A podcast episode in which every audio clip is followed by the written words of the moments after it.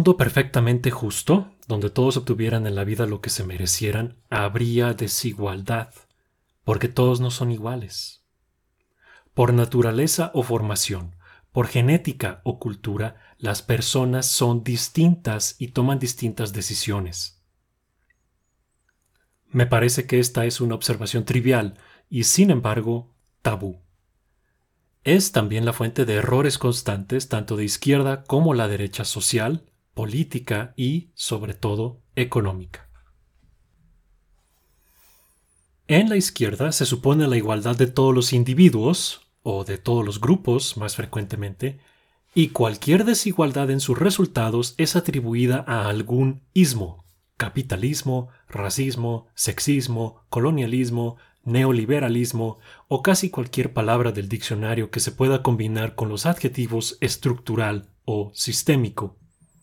Digo casi porque, curiosamente, nunca mencionan al ismo con más víctimas que todos, que es el marxismo y sus derivados.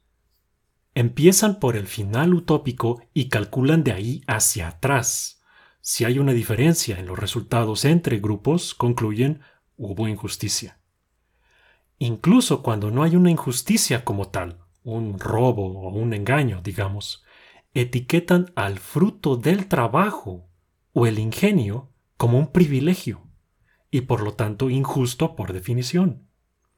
Pero esto supone que los individuos y los grupos son, o deberían ser, iguales. Por la derecha se parte de la misma premisa equivocada, pero se usa para llegar a la conclusión opuesta. Si todos somos iguales y unos tienen éxito y otros no, pues es porque los últimos no se esforzaron lo suficiente o, generalmente en el contexto religioso, es parte del plan o de plano se lo merecen. La gente es pobre porque quiere, yo logré X, Y y Z y nadie me ayudó, y otros dichos similares son las conclusiones de este razonamiento falaz. Tanto para individuos o grupos, entiéndase culturas, la culpa es de ellos por no echarle ganas. Pero esto supone que todos los individuos y grupos parten de condiciones iguales. Por sí sola, la desigualdad no es ni buena ni mala. A veces sí es provocada por injusticias, pero entonces el problema son las injusticias, no la desigualdad. En otras ocasiones es un síntoma bienvenido de la virtud o el mérito de quien destaca respecto a los demás, y no hay problema aparte del de la envidia. El asunto es que, salvo algunos pocos casos obvios, es sumamente difícil diagnosticar cuándo la desigualdad es justa o no, o en qué medida lo sería precisamente porque el mundo real es caótico y cualquier resultado individual o grupal es afectado por muchos factores, casi nunca puede determinarse bien a bien quién sí se merece lo que tiene.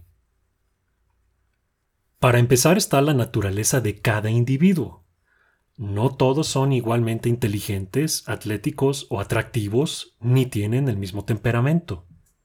Nadie elige a sus padres, ni qué influencia genética particular heredará de cada uno. Ningún niño decidió ser un prodigio, ni tampoco ser víctima de abuso o desarrollar leucemia infantil. Nadie escoge ser un genio, del mismo modo que nadie escoge ser un psicópata o un pederasta. En lo externo, nadie elige ni su país de nacimiento, ni su historia, ni sus enemigos históricos, Nadie escoge siquiera a dónde ir al kinder, caray. Todos estos factores y más están fuera de las manos de todos, y vaya que importan. Si ibas a ser el próximo Einstein pero naciste en Siria en 2010, probablemente ya no fuiste nadie.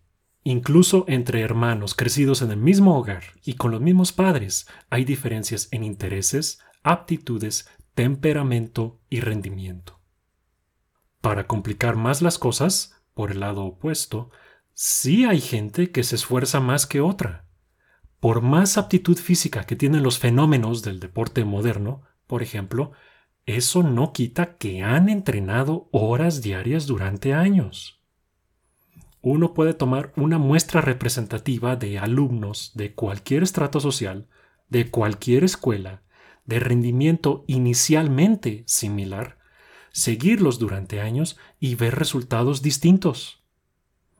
Incluso entre gente que cuenta con la misma buena o mala fortuna natural, hay diferencias que se deben en unas ocasiones a imprevistos de la vida, pero, mucho más frecuente, a diferencias individuales en las decisiones que tomaron a conciencia. Decisiones de las que no pueden culpar a nadie más que ellos mismos. Decimos en México que de cada 100 problemas que tienes, 10 son por pendejo y los demás son por metiche. El liberalismo clásico resolvió parte de estos problemas proponiendo que la libertad individual fuera la máxima posible. Ninguna persona, ni mucho menos un gobierno o burócrata, tiene la capacidad de decidir qué se merecen o no los demás.